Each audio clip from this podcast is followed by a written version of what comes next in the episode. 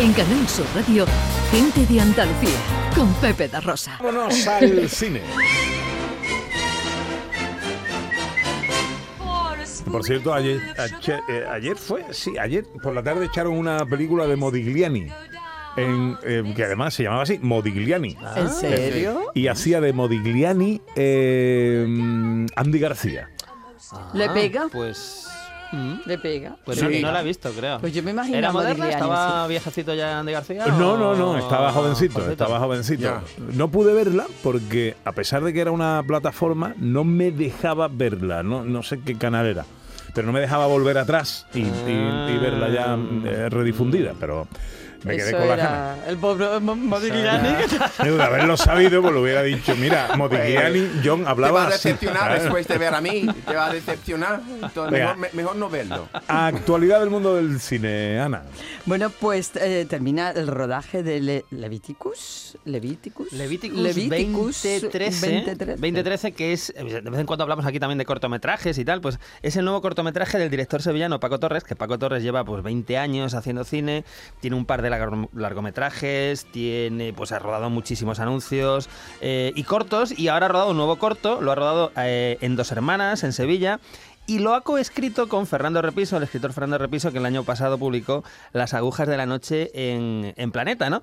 Entonces, bueno, es una película que además eh, la música ha sido compuesta por alguien que conoce a Ana Carvajal y todos nosotros, que es Pablo Cervantes, ¿no? Hombre. Entonces, bueno, Te tengo ganas de ver este cortometraje eh, que pro- promete hablar de problemáticas sociales, de violencia, eh, de abusos y yo creo que es un, un corte dramático que tiene muy buena pinta.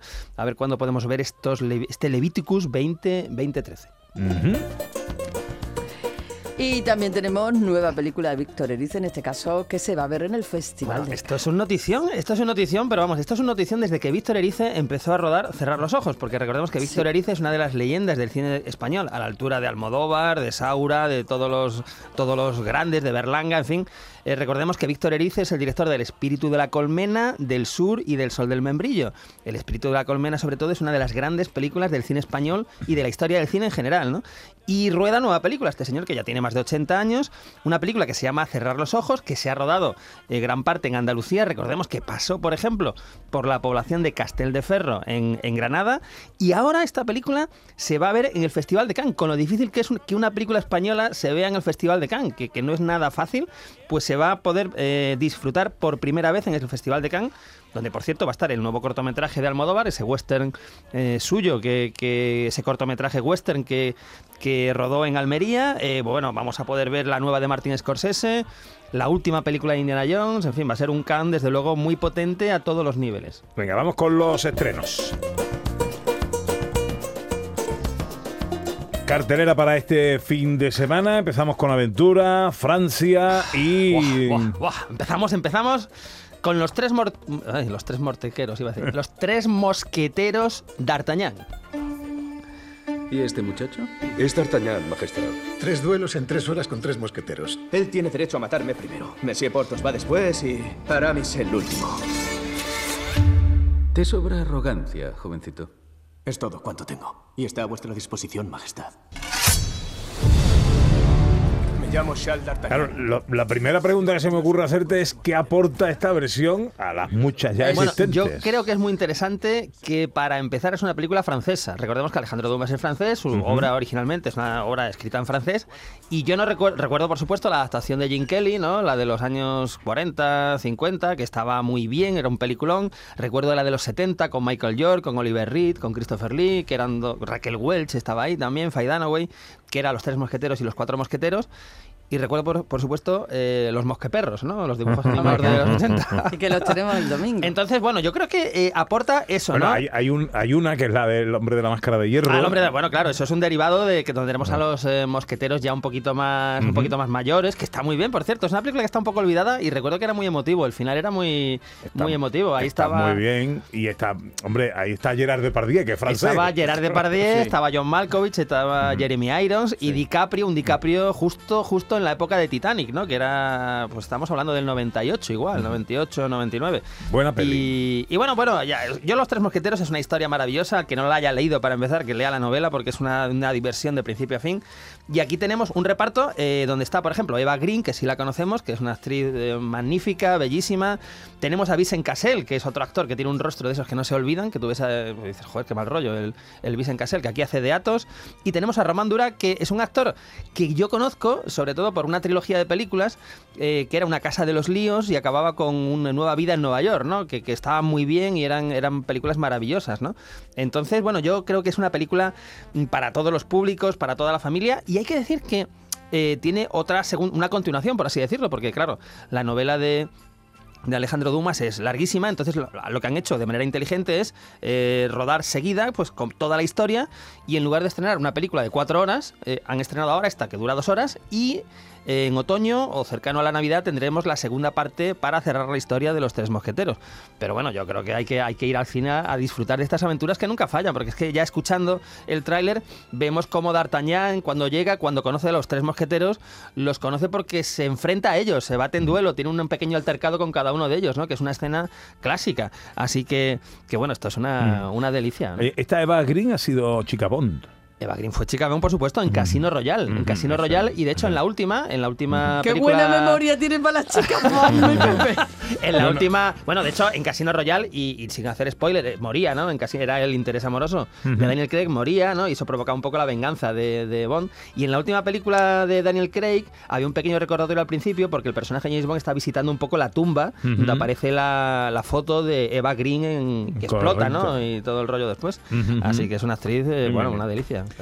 Bueno, pues eh, primero de los estrenos de los que nos habla José Luis Ordóñez, el segundo es una comedia de terror. Comedia de terror, es lo que decía antes, porque recupera una, digamos, un personaje, un personaje secundario, muy secundario en la novela Drácula de Bram Stoker, y aquí lo convierte en protagonista. La película se llama Renfield. Señor Renfield, bienvenido. Soy. Ser un muy buen ayudante. ¡No! Es. La palabra de la institución más prestigiosa de la Tierra. Iglesia Católica.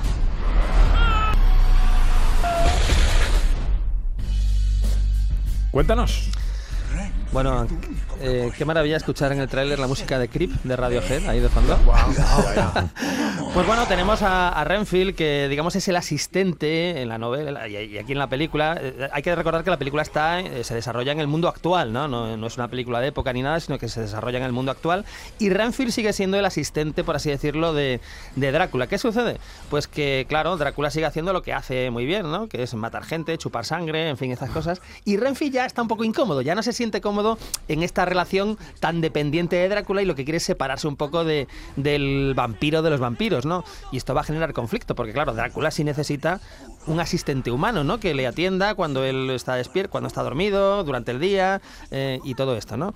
Y esto genera pues un, pues, un conflicto muy, muy divertido, es una comedia de terror sangrienta, es decir, no es tampoco para todos los públicos. El protagonista es Nicholas Hoult, que es el que hace de Renfield, y por supuesto tenemos a Nicolas Cage haciendo el papel de, Drácula, que esto, esto hay que verlo. O sea, es que Nicolas Cage es una... Es una eh, eh, yo llegué a un punto a Nicolas Cage que lo odiaba ya porque hacía tantas películas malas, pero ya ha hecho tantas películas malas que ahora me empieza a gustar de nuevo, ¿no? Ya. Es como ha dado la vuelta al círculo, ¿no? Yo estoy todavía en, en tu, en tu fase anterior, ¿eh? pero bueno, bueno, espero que pase. Eh, bueno, tercera película, tercera recomendación, eh, una película con dirección andaluza. Hombre, claro, eh, una película dirigida por Antonio Cuadri, que conocemos, ¿verdad? Eh, viene con una película de corte dramático, es una película que se llama Si todas las puertas se cierran.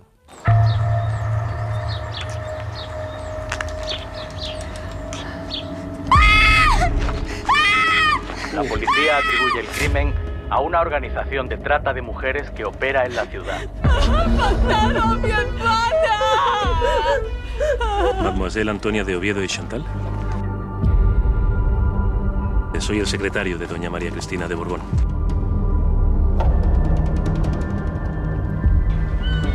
Mi nombre es Antonio Rubio. ¿Sabes cuántas mujeres no tienen otra manera de sobrevivir? Víctimas de mafias. Encima las tratan como si fueran animales. desde que el mundo es mundo han existido pobres y ricos. Si quiere ayudar a esa gente que tanto le preocupa, lo puede hacer con su trabajo. Bueno, la, la- la historia se centra aquí en tres mujeres que, hemos, como hemos eh, escuchado en el tráiler, se ven envueltas pues, en una trama realmente dramática, están atrapadas, por así decirlo, en el espacio y en el tiempo. Película protagonizada por Alexandra eh, Ansideri, Ruth Gabriel, Pastora Vega, Roberto Álvarez, Carlos Iglesias, dirigida por Antonio Cuadri. eh, y además es una película eh, que tiene música de, de Jesús Calderón, que Jesús Calderón es un compositor eh, todoterreno que ha hecho prácticamente de todo. De hecho, hizo hasta la música de mi último cortometraje Exorcismos, Hombre, ¿no? hombre. Entonces, eh, bueno, yo creo que es la propuesta española, sin duda, del fin de semana, lo nuevo de Antonio Cuadri. Me gusta el sonido. Sí, muy, muy ambiental, ya te mete en la historia, eh, que sabemos que no es una comedia precisamente, y, y bueno, está muy bien. Yo creo que es la propuesta española del, del fin de semana. Bueno, y la cuarta película, una curiosidad. Bueno, la cuarta película, más que decir nada, ¿qué os parece si escuchamos la música de este reestreno?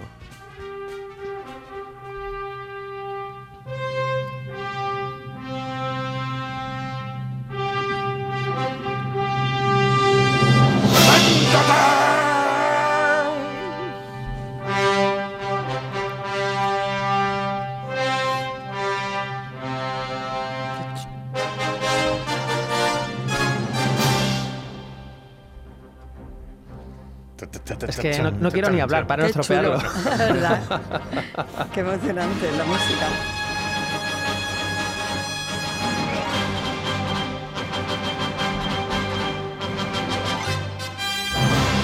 Se reestrena Oye, Superman. Se, se reestrena Superman, película del año 78, pues una película magnífica de superhéroes que sigue, sigue muy vigente, es muy divertida. Tiene un repartazo, hay que recordar que Marlon Brando cobró una millonada por los cinco minutos que sale al principio, haciendo de padre de Superman en Krypton, todavía en el planeta Krypton. Repartazo, ¿por qué? Pues porque está eh, Glenn Ford, por ejemplo, está Trevor Howard, está, bueno, Terence Stamp, Susana York y, por supuesto, Christopher Reeve, que hace de Superman, y Margot Kidder, que hace de Lois Lane. Y no me quiero olvidar, por supuesto, del mejor Lex Luthor que ha habido en la historia. Hombre. De los Lex Luthor, de la historia de los Lex Luthor, que es Jim Hackman, que hace un malo, un villano, pues muy divertido, eh, extraordinario, y película de Richard Donner, que después generó muchas secuelas.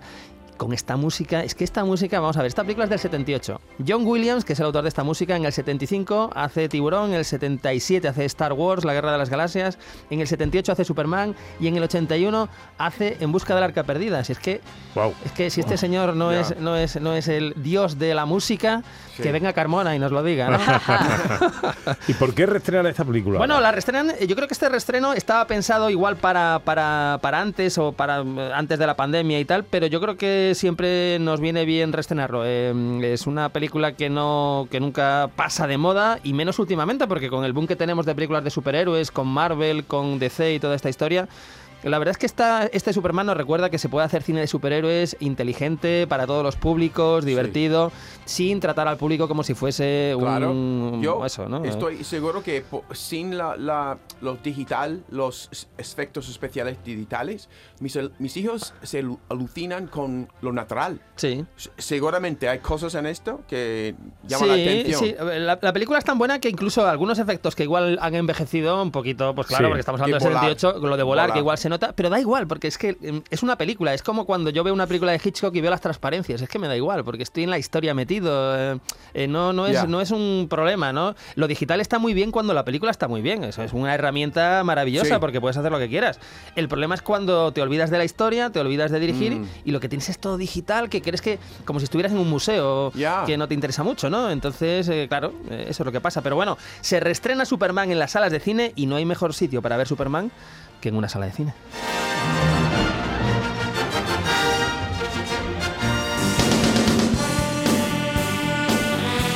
Bueno, ¿y en la tele qué tenemos? Wow, hoy ponen una película muy divertida, muy divertida porque esta, esta la he visto. Eh, es una película que se llama. Ojo, en español se llama El rifle y la Biblia, pero John en inglés se llama Rooster Cockburn. Rooster, Cockburn, que es el nombre de un personaje, Sí, claro. es el nombre de un personaje que interpreta a John Wayne en una película del 75, es decir, de las últimas películas ya que, que hizo John Wayne, película americana, un western, y aquí, por supuesto, John Wayne pues interpreta lo típico, un sheriff que bebe demasiado, un poco ya en decadencia, un Sí. poco mayor, eh, pero bueno, que tiene todavía cierto gancho.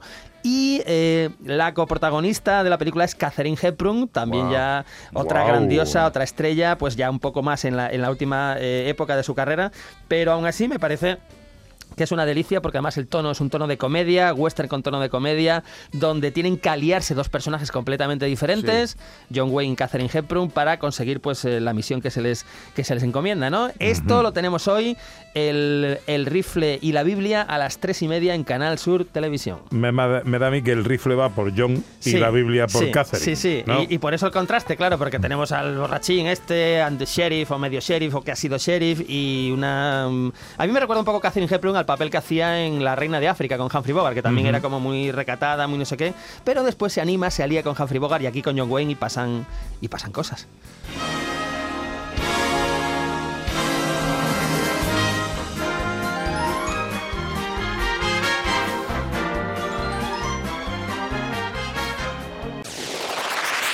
En Canal Sur Radio, gente de Andalucía, con Pepe da Rosa.